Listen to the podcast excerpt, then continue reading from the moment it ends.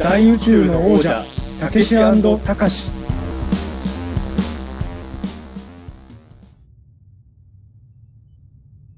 緊急指令、こちら飯塚だ。直ちに現場へ直行せよ。 Ten-four 了解。てんてん、よろしく。はい。はい。ということで、大宇宙の王者、たけしたかし、たけしの方をやらせていただいております、中澤たけしです。たかしの方をやっています。飯塚たかしです。えーこれ聞いてくださってる方は、それを感じ取っているかどうかわからないんですけど、僕ら今二人ともなかなかの疲れ具合というかですね、はい。えー今深夜3時38分、はい。僕らは何をやってるんでしょうか？あの、今日あれですよね、うんえっ、と、昨日のはい。23時ぐらいからずっと喋ってるんですよね。だから、あれもう4時間半喋って4い時。間半。あ、うんそうですね。この回配信してる頃はもう、えっ、と、配信され、あの、この大宇宙のお茶が配信されてる頃にはもう分かってることだと思うんですけど、あの僕がはいもう一つやってるポッドキャスト番組のピータン通信の飯塚さんのゲスト会の収録を昨日の夜の23時からしてまして、で、まあ、収録2本、二本撮りしたんですけどね、その後ちょっとまあしばらく雑談をしてて、で、穂積くんが原稿があるからって言って、きまあ、離脱しまして、はい。で、僕と五日さんももう素直にいい加減スカイプ切ればいいんですけど、なんかせっかくだから大宇宙のじゃあ一本ぐらい撮っときましょうか、みたいになって、で、どんなテーマで喋りましょうかって、これから、ね、公開される映画で楽しみな映画は何ですかみたいなトークしましょうかとか、あとクレイジーゴンについて語りましょうか。よくわかんない話をしてたんですけど、もう二人が今、ダイレクトにその正直な本音を語れるテーマは、これなんじゃないかっていうのが、あの、僕らの仕事ってほら、締め切りとかあるじゃないですか。はい。あの、まあ、それはどの人も、どんな社会人の人もそうなのかもしれないですけど、眠気と戦わなきゃいけない時あるじゃないですか。そうですね。その眠い時の対策法をどうしてるかみたいなことを今日はちょっと語れたらなとはい。思ったんですけど、飯塚さんはい。てもちろん締め切りに苦しんでることありますよね。常にやっぱり締め切りベースですね。仕事が全部。ですね。あの、寝たいけど寝れない時もいっぱいありますよね。ありますねそう。いう時ってどうしてます？そういう時は、まあ、一番手っ取り早いのは、あのーレッドブル的なものだったり、やっぱり。カフェインの錠剤とか、ああいうあドーピングする系ですね。やっぱカフェインはもう錠剤な、あの僕、やっぱりあのー最初は眠気覚ましのためにコーヒー飲んでたんですけど、はいコーヒーって飲むとあの、尿が出やすくなるらしいじゃないですか。で、はい何回も小便を出すことによって疲れがより加速されて、結果的にコーヒー飲んでると、最終的には眠くなるのが早いってなんかで言ってたんですよ。へー。それが本当かどうかわかんないんですけど、はい。それ聞いてから、まあ今でもね、寝起きは最初に僕はコーヒーいっぱい飲まないともう一日のスタートが切れない人間になっちゃったんですけど、はい。あんまり眠気覚ましに一日何杯もコーヒー飲むのは怖いなーってなっちゃって。はい。まあでも錠剤とかだったらまた違うのかなうん。そうね。なんか錠剤の方が結構ダイレクトにまあ、感じがその場合ってトイレいっぱい行きたくはなんないんですか、錠剤だと。ああんまりなんないかもしれないですね。じゃあ、じゃあ錠剤、カフェインの錠剤だったらいいのかな？うん。レッドブルは、まあ僕もやっぱりあのね、大して稼ぎもないのに、レッドブルって安くはないじゃないですか。はい。レッドブルはついやっぱり頼っ、最近でもレッドブルよりちょっと安いあの、モンスターエナジーあはいはいはい頼はい。量も多いですしね。モンスターエナジーの方がレッドブルより60円ぐらい安いのかな、確か。安いもっと。安いかな？うん。でも確かにあの、テレビの収録とか行くと、本当にテーブルにレッドブルとかいっぱい置いてあるから、本当 AD さんとか寝れてないんだろうなっていうのは、か単品に思いますけどね。うん。ね。なんかでもあれもこう、本当に元気の前借りをしてるだけだから、うん。あの、本当この一晩だけ乗り越えればだったらいいんですけどもうちょっとこう、差し迫ってるけど、ちょっとまだ何日かあるって時もあるじゃないですか。うん。ああいう時難しくないですか？なんかああいう。時はレッドブル頼っちゃの逆効果になる可能性が翌日以降ね、あるから。そうなんですよね。言うとやっぱもう徹夜はできますけど、し、こう、気力で徹夜を乗り越えないと信用を失うって時あるじゃないですか。まあそうですね。そうそういう時はやりますけど、その後のリカバリーがもうなんか年がそろそろ。来てるから、10代、20代の頃とは、全然体の戻りが悪いじゃないですか。そうですね。いや、だからあの、仕事じゃないですけど、はい。昔みたいにオールナイトで映画見に行くとかできなくなっちゃいましたもん、あんまり。そうですよね。やっぱ寝ちゃうもん、今。映画夜中見てたら。うん3本立てとかでオールナイトとかで言うと2本目ほぼ記憶ないみたいな感じ。そうね。だから、ね、それが悲しいです。やっぱ年取ったんだなと思いますよね。あの、仕事で言うと、いや、あの、寝ないで頑張りたいと思うときはもちろんあるんですけど、あの、小説とか原稿書いてるときってやっぱりね、寝不足だと結果的には、執筆速度もめっちゃ遅くなってるし、あれだなと思うんですよ。あの、なんていうかね、テレビとかイベントの出演の仕事は、眠くても意外とできることに気づいたんですよ。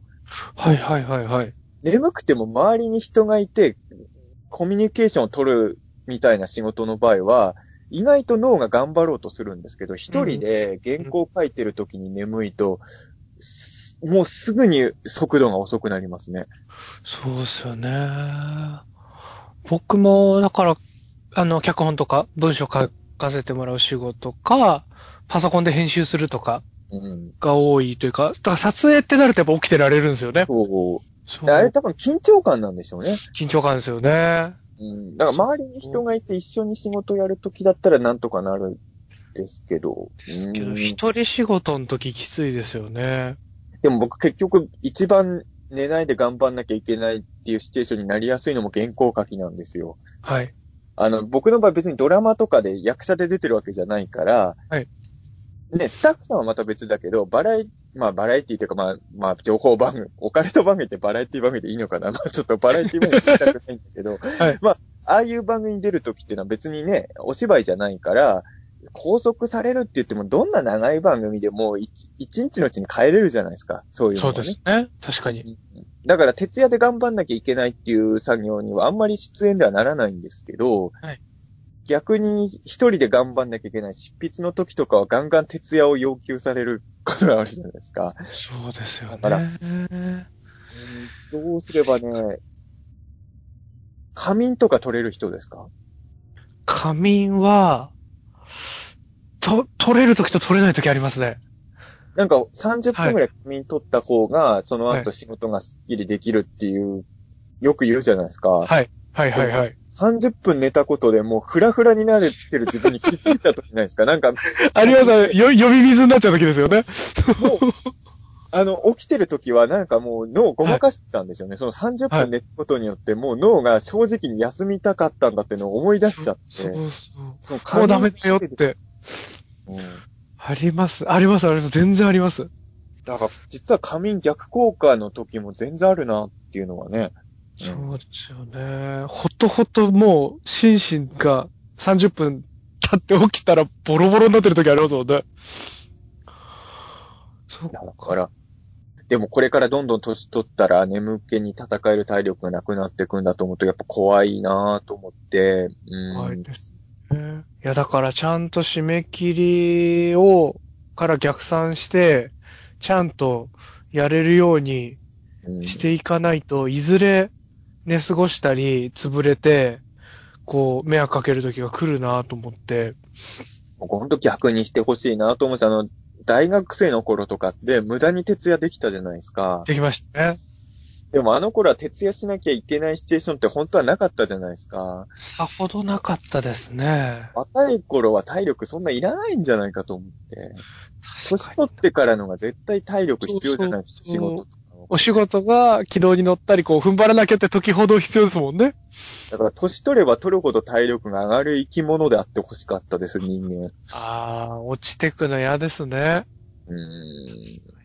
ああ、尻上がりで、一番パワーがあって死んでいく、いいですね。うん。一番パワーがある時が最後みたい最後みたいな。ああ、いいなあそうっすよね。若さ。そうだよなえ、なんか、脚本とかそういう執文章系って、その、まあなんとなく自分の、こう、今までの経験則で、はい。このぐらいで終わるかなっていうのは割り出せるけど、こう、それがうまくいかない時もあるじゃないですか。はい。なんかそれの読みが僕まだまだ甘くて、その辺ってこう中田さんとかどうやりくりしてんのかなって聞いてみたいなと思ったのに。本当にね、それは読めない男で、うまくいってる時といってない時で速度が全然違うので、はいはいはい。あのね、あーまあ、ウルトラゾーン、田口監督の特撮ドラマの脚本やらせてもらったじゃないですか。はい。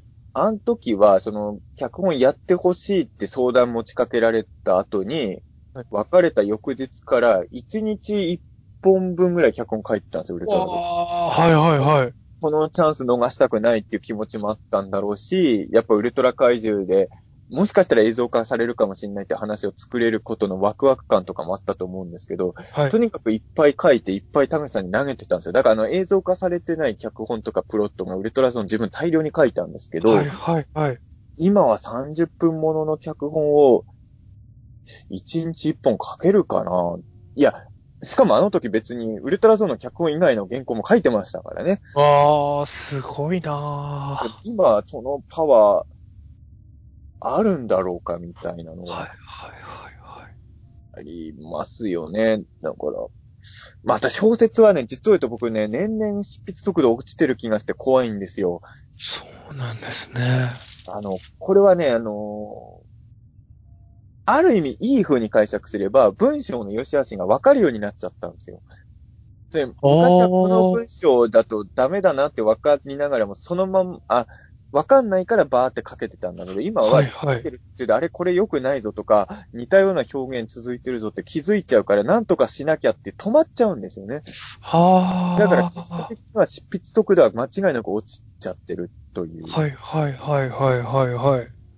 だから、それはね、どうしたもんかなと。だから、もっと上手くなれば、その、悪いのが、今悪いのが気づくだけだから遅くなるんですけど、はい。悪いの、まあ悪いものそもそも書かないか、もしくは気づいたらすぐに代案が出せるようになれば、速度も速く今のところ悪いのに気づくだけぐらいの進歩だから、ただ単に執筆速度が遅れてますよね。なるほどなぁ。そっか。いや、僕、まあ、基本その、今、あの、E テレさんでやってるおとっぺって番組の脚本、チームに入らせてもらってやってたりするんですけど、まあ、3分半の脚本なんですけど、賞味。はい。それで割とアップアップだから、30分とかやっぱすごいよなと思って。でもね、それは3分半のが難しい可能性もありますけどね。あの、ああ。よく言うけど、短くまとめる方が大変ってのあるじゃないですか。あ、はいはいはいはいはいはい。だから、意外といつかさん30分もの書いたら3分半のおとっぴより早く書ける可能性もゼロではないかなと思うそっかそうね。いやー、詰まるんすよね。なんか。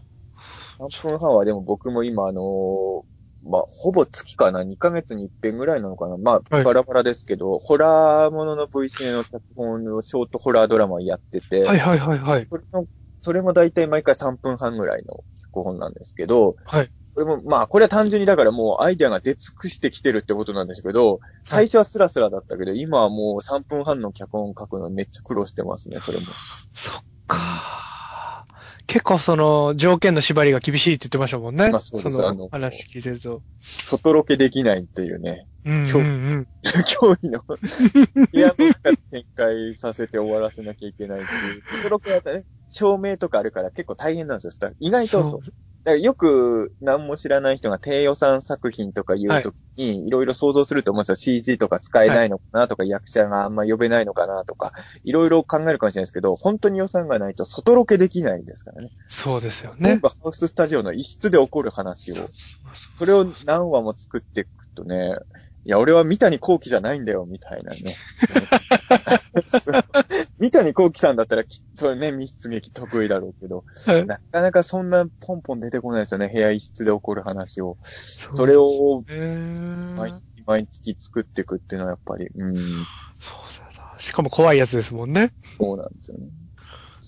おかしいなぁ。そっかそう。だからアイディアがうん出なかったり、うん明らかに、一応書き上げてはいるものの、明らかに問題点がはっきりしてて、うんこれをどうにかしなきゃなんないんだけど、代案が見つからないときに、こう、眠みが迫り来たとき、やばいですよね。そうなんですよね。だから、このね、ね、ね、睡魔とどう戦っていくかっていうのは本当に、あ、だからあれですね、結構食べるようになりますね、夜中。あのあー、なるほどな。の最近ガムですね。はいはいはいはい。一応気使ってキシリトールガムにしたんですけど、はい。ガムを噛むことによってなんとか眠気と戦おうとしたりとか、やっぱ口動かしてるって結構重要なのかなって。あの、本当は立ち上がったりとかした方がいいんでしょうけど、はい。やっぱそんな執筆中に何度も立ち上がったりできないから、うーん。そうですよね。ああと僕そうだ。立ち上がるで言えば散歩します。結あ、構。僕もまあそうですね。結構だから夜中散歩してます。夜中散歩しますね。そう、ぐるーっと歩って。散歩もね、なかなかね、あの、今寒いじゃないですか。そのはい。あの、冬とかになるとやっぱ散歩がやっぱ回数減っちゃうんですよ、僕どうしても。そうですね。まあ夏とかはいいんですけどね。歩きながら。らアイディア出てきたりすることもあるし。だなぁ冬でもやっぱ外を利用すると目覚めません？まあまあ確かにうん、目を覚ますために外出るっていうのは確かに一つの手かな。そうですよね。で僕も食べたり、体を動かしたりですけど、僕あの、何年か前、こう、禁煙を解いたじゃないですか。はいだからタバコもやっぱ吸いかもしれないですね。タバコってやっぱり睡眠、睡魔と戦えるんですか？結構目が覚めるので、あーいや、僕だからね、あの、まあ、僕酒もタバコ、まあ、酒は多少大丈夫になりましたけど、本はい当タバコがダメなので、はい。感覚としてわかんないんですけど、そうか、タバコってのは刺激物的なものに近いんですね、むしろ。なんか気持ちよくてそうでね、逆に、ほら、酒は眠くなるじゃないですか、逆に。はい。タバコは違うんだ。タバコちょっと目覚めますね。ので、だから僕あの、中澤さんとこの前一緒に水戸行った時とかも、はい。ほとんど吸ってなかったじゃないですか。はい。あれやっぱ、あの、遊んでたりすると大丈夫なんですよね。そうなんです、仕事と仕事の切り替えとか、うんこう、一段落した後とかに、こう、吸ってるっていう感じなので、あだい仕事で行き詰まるとすごい本数増えるんですよね。そーまあ、そういう意味で言うと、僕はタバコは使えないので、う。うん。だから、うん。ミンミンダハはたまに飲みますね、やっぱね。ミンミンダさんも飲みますね。うん。そうまあ、結局そういう刺激物に頼るしかないのかなっていう。ですよね。メガシャキとかも結構飲みますね。そうですいや、でも本当楽しくないからなんだと思うんですよ。原稿も、あの、結局徹夜になってる時って順調に進んでない時じゃないか。順調に進んでたら多分徹夜になる。ならないですもんね。でも徹夜になるっていう時はそもそもオーダーに無理があるっていうことでですからね。うん、やっぱりその、順調に進んでない時は楽しくないじゃないですか。あの、映画でもそうなんですけど、オールナイト、さっきオールナイトの話もしましたけど、昔、えっ、と、変身人間オールナイトみたいのを、はいはいはいはい。本立てで。確か、獣人雪男と、まあ、獣人、ゆ獣人雪男と液体人間とガス人間とマタンゴだったかな。あ、伝送人間もあったか。多分その5本立てだったと思うんですけど、あの、まあ、獣人雪男はレアじゃないですか。はい。で、まあ、しかも1本目だったのが、だから全然大丈夫だったんですけど、まあに3本目あたりに伝送人間が来たんですよ。はいはいはいはいはい。これにかなりやられて、ライフを削られて、で、4本目が液体人間だったんですけど、その伝送人間、液体人間のコラボで僕はもう完全に負けたんですよ。でも、これまま僕はもう、もう寝ちゃうのかなと思ったんですけど、5本目のマタンゴでやっぱきっちり覚醒できました。はいはいはいやっぱ。面白さっていうのは眠気に勝てるんですよね。だからやっぱり仕事がうまくいってない時ってのは圧倒的に面白くないんじゃないですか。そうですよね。うん、だから、順、本当にね、俺って天才じゃんっていうぐらいのモードで原稿書いてるときは多分全然眠くならないんですけどね。確かに。うん、だ、状況打破できるアイディアが浮かんだりとかしたらもう一気に目覚めますもんね。そういけるってなりますもんね。でもね、何も思い浮かばなくて、それで眠気も来て、意識が朦朧としてたら、さらにアイデアも湧いてこないって、もう地獄の連鎖だったな。悪循環なんですよね。あれなぁ。本当に、なんとかして、この、眠気に打ち勝つ。だから眠気に打ち勝つ一番の方法ってのはやっぱりアイデアが浮かぶことっていうことなんですけど、今度はアイデアが浮かぶ方法を教えてくれっていう、また今度はそうなりますね。アイデア発想法か。これまた発想法だけでも一本取れそうな感じしますね。そうですね。どんな時にアイデア出るかとかもやっぱ人によって全然違いますもんね。あの、お笑いのライブとか僕見るの結構好きで、まあテレビとか見るんですけど、やっぱあの、大喜利のライブとか見ると、やっぱり、あの、ポンポンポンポンとりあえず面白いことが思いつくっていうのがね、すごいなと思って。そうですよね。僕ね、やっぱり、大、まあ、あ大喜利以外もできないですけど、大喜利はできないなと思いました。その、時間かければ出てくると思うんですよ、答えも。はい。でもあんなポンポンい一個のお題に対して答えを言っていくっていう能力はやっぱ自分なかなかないなとは。うん。あれやっぱすごいですよね。なんか一人そのオトペのチームの中で、あの、芸人さんのネタを書いてるああ、はい。脚本家の方いる、いらっしゃるんですけど、はい。その人とかこう、定例の打ち合わせでいろいろアイデア出ししてる時も、とにかく早いんですよね。ね。だから、すごいなと思いますよね。でもアイデアの出る速度で言うと、周りの力ってのもあって、はいあの、一回自分が出したアイデアに対して、それ全然面白くないですよみたいなことを言われた環境って、どんどんアイデア出る速度遅くなりますよね。確かに。萎縮してきますもんね。自分の面白さが信じられなくなってくるから。だからあの、自分を認めてくれる人と一緒に仕事してる時のはやっぱアイデアポンポン出るっていうのはありますよね。確かになやっぱり、徹夜が多いところっていうのはなかなか自分のアイデアが通らない。の人と組んでるときはますます徹夜が増えるっていうね。はい、はい、はい。また地獄の連鎖なんですけど。ね。なんか僕、普段一人で好き勝手に作ってる作品とかもこう同時にあるじゃないですか、お仕事してるのと。そっちの好き勝手に作ってる方って本当にあんまり考えないで作ってるというか、うん。本当に気の向くままに脚本とかも書くし、はいやってるから、こう、で、それ見ていただくとちょっとわかると思うんですけど、若干ずれてるとこもあるじゃないですか、なんかこう、ずれてる？えっ、と、日本語の使い方とあか、あ、はいはい。なんかこう、こ文章の組み立て方の順番とかが、ちょっと崩変。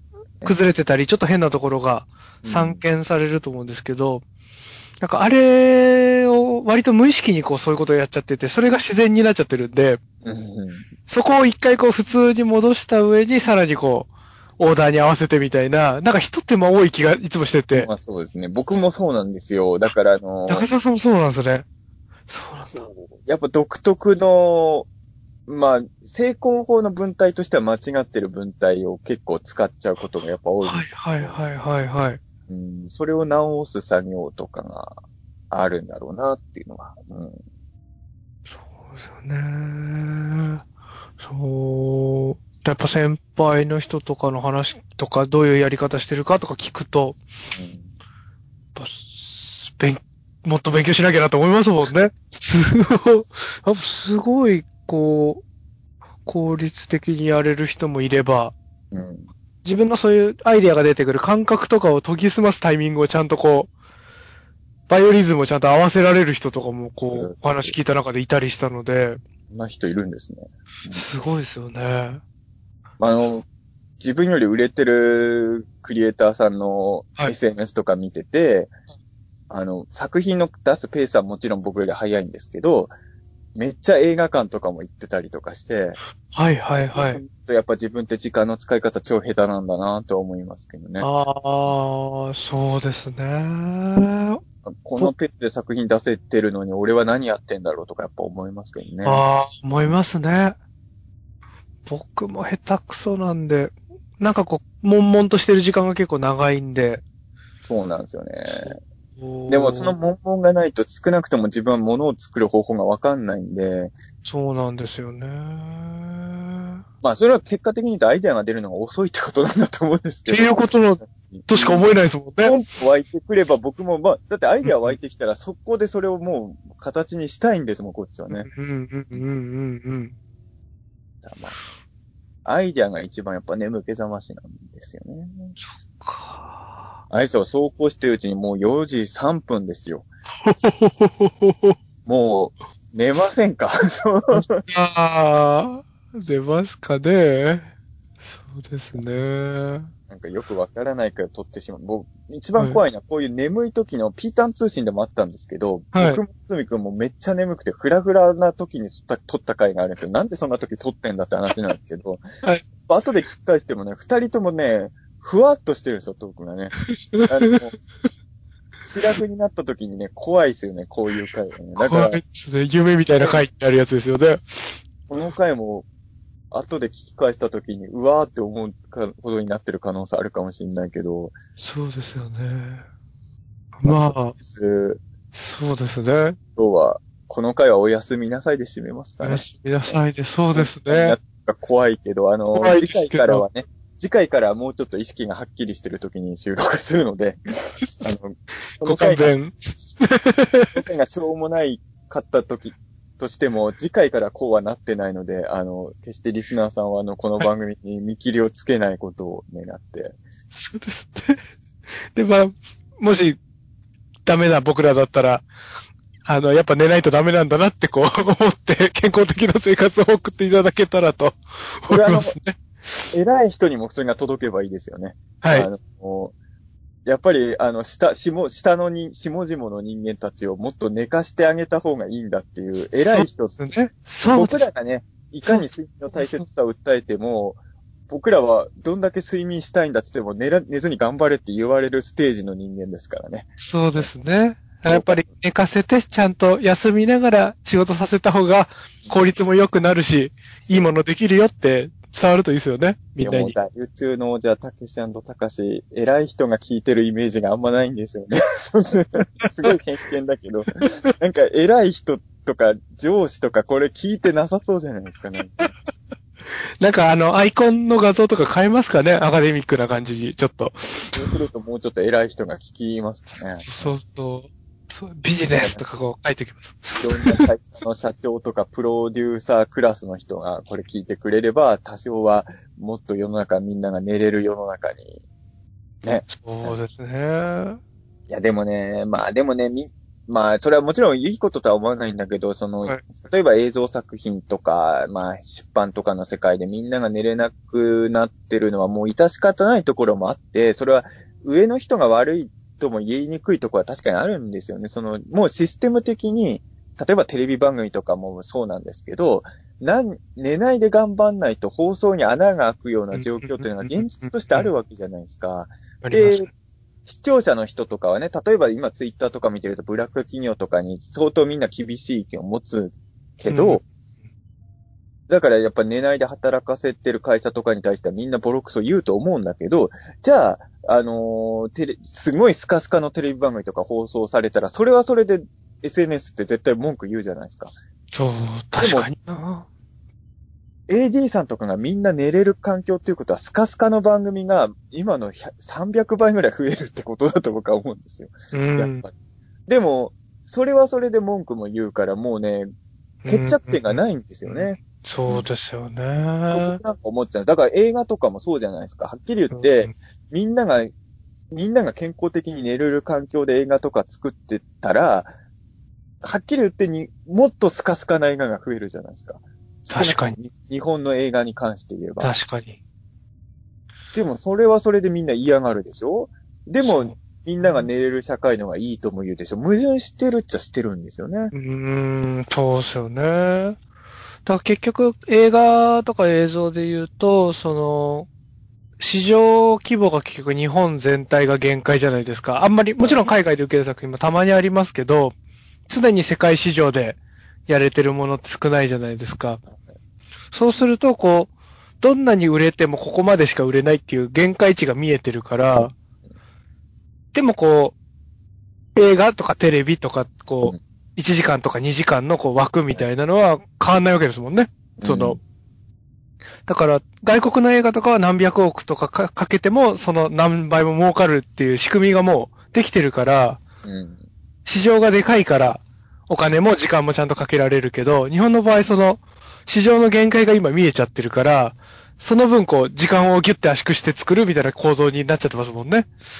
あのーまあ、ハリウッド映画とか意外と徹夜とかにならないってよく聞きますし、あと、僕この間のその、えっ、と、来年公開される緊急検証ザ・ムービー、はいネッシー VS ノストラダムス VS ユリゲラ、これ正式タイトル言うと長いんですけど、はい。あのーまあ、ネッシーを探しに僕ネスコ行ったじゃないですか。はい。で、イギリスのクルーさんと一緒になったんですけど、はいはいはい。まあ、いろいろアクシデントもあって、スケジュールすごいパン、詰め詰めになったんですけど、あれ、日本のスタッフだけだったら、もうその状況で、あの、休んだりしては絶対しないんですけど、はい。向こうにはもうルールがあって、あの、どんなに、えーの、スケジュールが切羽詰まってても、食事休憩は1時間取らなきゃいけないとか、ちゃんとルールがあるんです。そうですよね。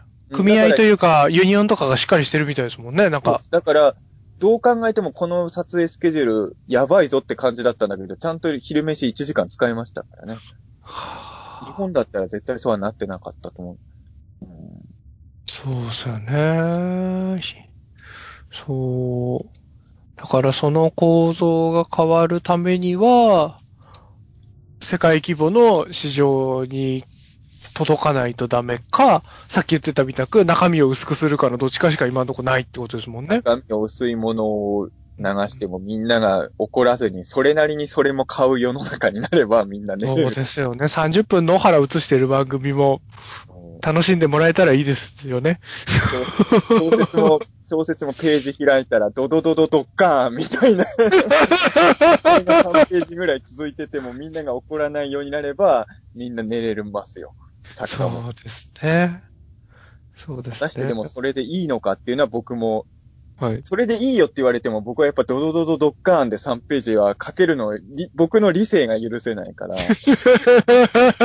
それは難しいところです。そうですよね。で僕、ドドドドッカーも嫌いじゃないですけどね。それ相当レアな人種ですからね。やっぱ普通にした本読んでてドドドドドッカーンが延々続いてたら腹立ちますからね。